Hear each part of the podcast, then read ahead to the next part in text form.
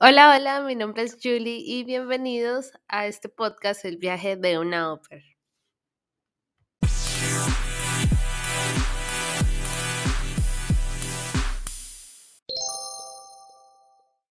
Bueno, hoy les traigo un tema que me parece bien interesante de tratar para que todos podamos ponernos en contexto de cómo funciona este maravilloso programa de ser Oper y así espero que esto les ayude a tomar mejores decisiones a futuro con el mismo.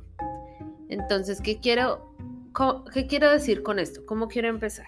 Quiero darles la definición de qué es ser Oper o Broper. Dice así que se emplea en una casa para prestar algunos servicios domésticos como cuidar a los niños o darles clases de idiomas a cambio de la alimentación y el hospedaje. Esto según las definiciones de Oxford. Entonces, creo que esta definición es tan clara que podríamos decir apague y vámonos. Pero no, hay algo puntual en lo que quiero hablar hoy y eso es lo que nos venden las agencias como Oper o Broper versus lo que les venden a las familias.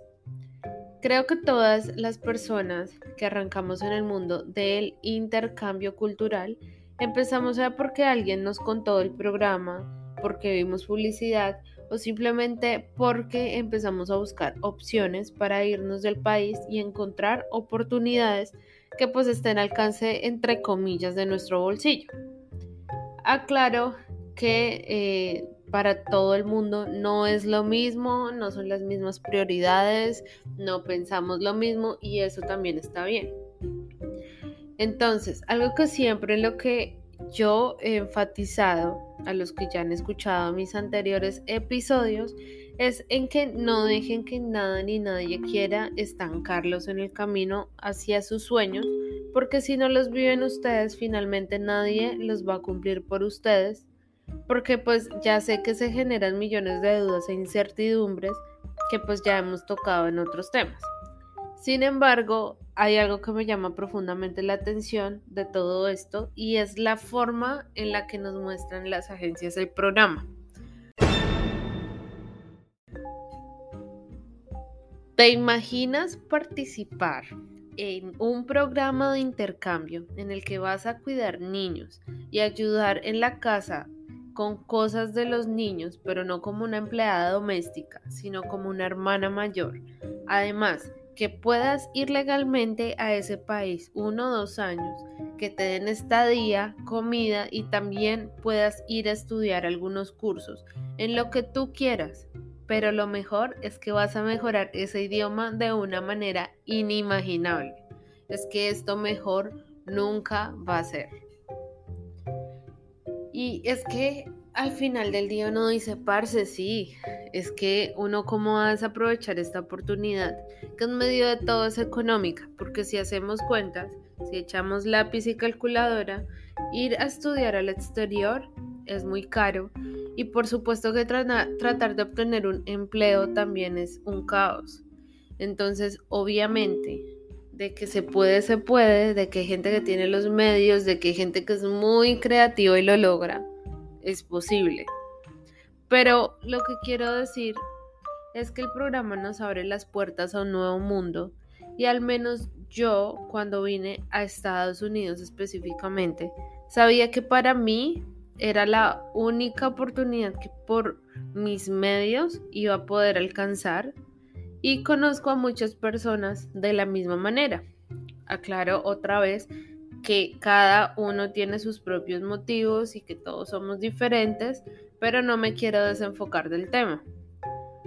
Todos los que estamos en el programa llegamos con un nivel de expectativas alto y con muchas ilusiones.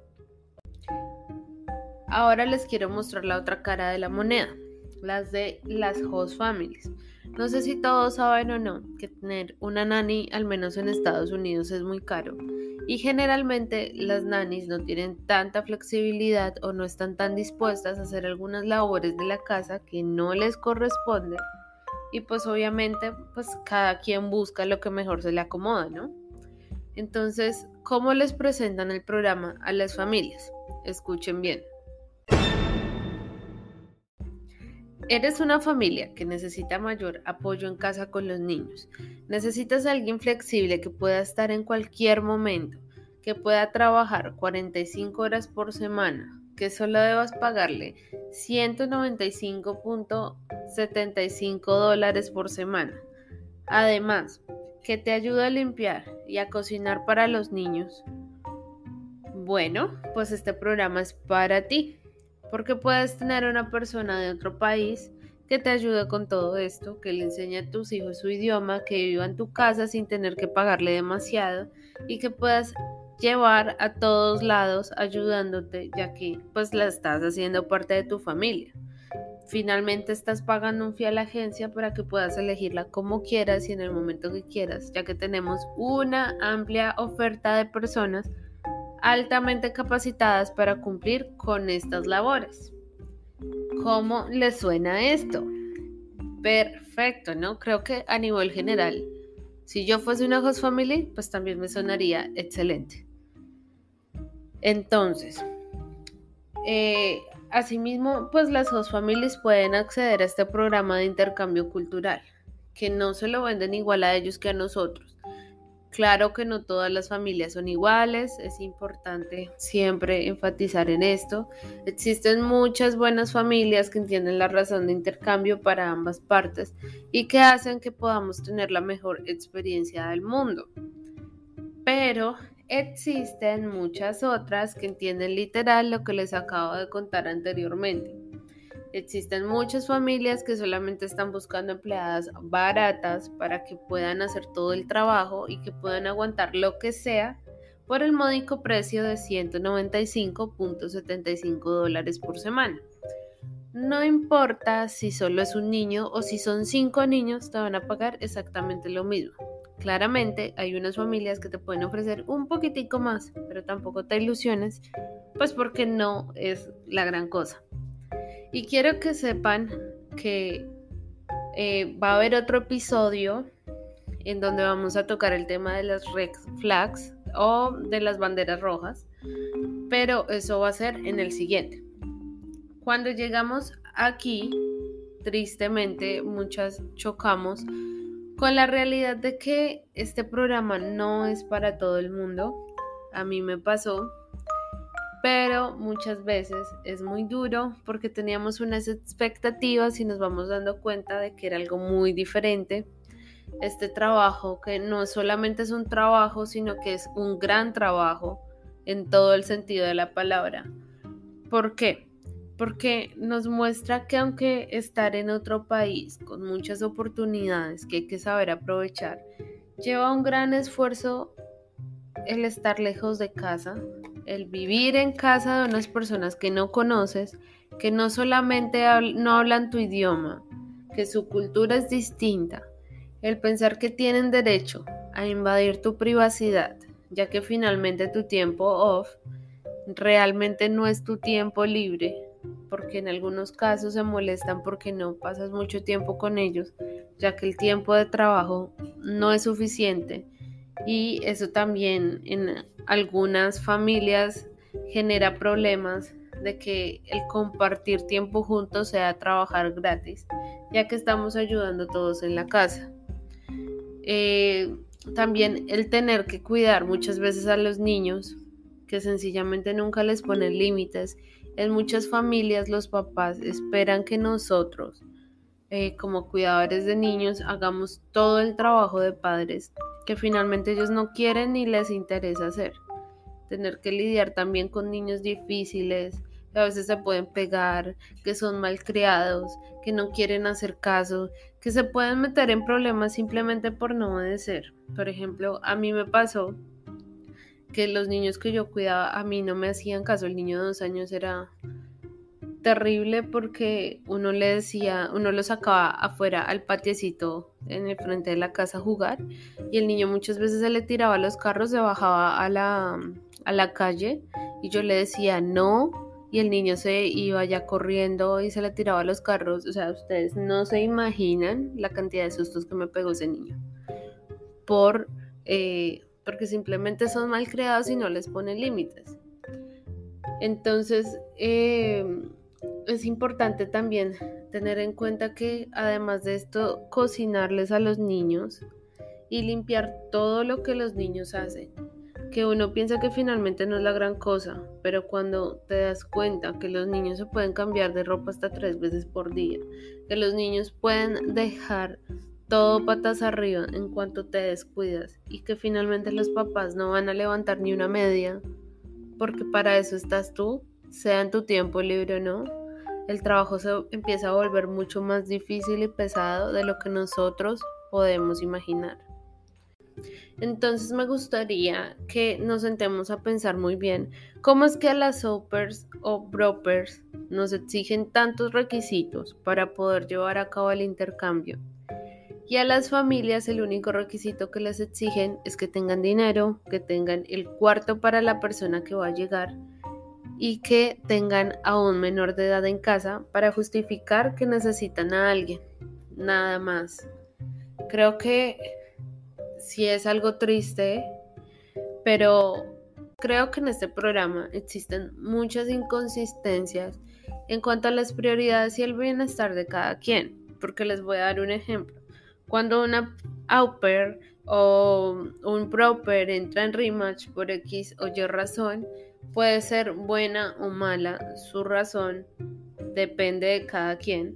Y no encuentra una familia, la devuelven automáticamente para su país, mientras que una familia, sin importar cuántos problemas tenga con las OPERS y la rotación de las mismas que tengan, nunca les va a pasar nada simplemente porque son los clientes más importantes, son los que les da mayor rentabilidad a las agencias. Y con todo esto, eh, sin ser tan dramática en este episodio porque claramente no es lo que busco. Este sí es un episodio que es una crítica al programa claramente, pero más que eso es un aterrizaje a la realidad del programa porque muchas veces nosotros mismos más que respetar nuestros propios derechos, también velamos por los derechos de las host families y pensamos que nosotros somos el problema a diferentes situaciones que se puedan presentar pero quiero hacerles un llamado de atención de mi parte porque es que no, nosotros no tenemos la culpa. Si tú eres de esa persona en que trata de hacer todo bien, te esfuerzas e intentas cumplir con todo, es necesario que así como tú cumples, hagas respetar tus derechos para que ellos también te cumplan a ti, las host families y las agencias te cumplan a ti. Que mires las dos caras de la moneda y que también te pongas como prioridad de qué es lo que más te conviene a ti también. Existen una gran cantidad de familias en donde con alguna vas a tener una muy buena conexión. Y quiero darles una frase que alguna vez leí en un grupo de las Opers, que la verdad no recuerdo en cuál fue, pero la frase es, nosotros no llegamos a este país a ser las mejores Opers, ni a ser las mejores nannies, ni nada de eso. Nosotros simplemente llegamos aquí a crecer como persona y a dar lo mejor de nosotros para nuestro propio crecimiento. Porque finalmente nosotros no somos profesionales en ser eh, niñeras o en ser nannies, nosotros no, muchos de nosotros, porque obviamente hay gente que sí, eh, no somos profesores, no tenemos especializaciones en, niños ni nada de eso, nosotros simplemente vinimos a un intercambio cultural y tampoco nos pueden exigir eh, todo lo que le exigirían a un profesional con niños porque no lo somos. Si quieren algo así, tienen que pagar un poco más y contratar a una persona especializada en el tema. Y les dejo esa frase porque porque yo entiendo que cuando estamos en el programa, cuando estamos en, el proceso, nosotros tenemos mucha presión, mucha presión de no encontrar familia, de no gustarle a la familia, de que de, tratar de ser lo que ellos quieren que seamos. Y, quiero que con esto se quite la presión, porque finalmente cada quien es lo que es y la familia que llegue, a, igual eh, con todas, en todas nuestras áreas de nuestras vidas, la persona que llegue o la familia que llegue o lo que tenga que llegar va a tener que querernos con todo lo que somos. Esto no nos quita el querer esforzarnos para hacer mejor las cosas, siempre. Si ustedes me preguntan a mí si yo me arrepiento de haber sido Oper, de haber participado en el programa, mi respuesta claramente siempre va a ser que no, no me arrepiento en lo absoluto, porque he aprendido y vivido tanto con esta experiencia que sí, o sea, yo no tuve la mejor familia, no tuve una buena familia, tuve muchos inconvenientes que en su momento les voy a contar, pero tuve mucho más para mi crecimiento personal de lo que esperaba y gané demasiado. Y con esto, para terminar, quiero decirles que cuál es el punto aquí. Eh, el punto con todo esto es que en base a lo que yo les estoy contando, espero que elijan bien, que elijan, que se tomen su tiempo en pensar en sus intereses y no en los intereses de las host families, porque sí es posible tener una experiencia increíble con todo, pero solamente esto va a ser por ti mismo. Eh, esto se logra solamente cuando tú pones los pies en la tierra y te enfocas en qué es lo que tú quieres. Habrán personas que te van a hacer el proceso mucho más fácil o más difícil. Claro que no hay familias perfectas porque tampoco hay que ser exigentes. Tampoco estoy diciendo que no hay opers malas o brokers malos, porque los hay. Y uno ve unos casos que uno dice, pero amigo, ¿qué pasa?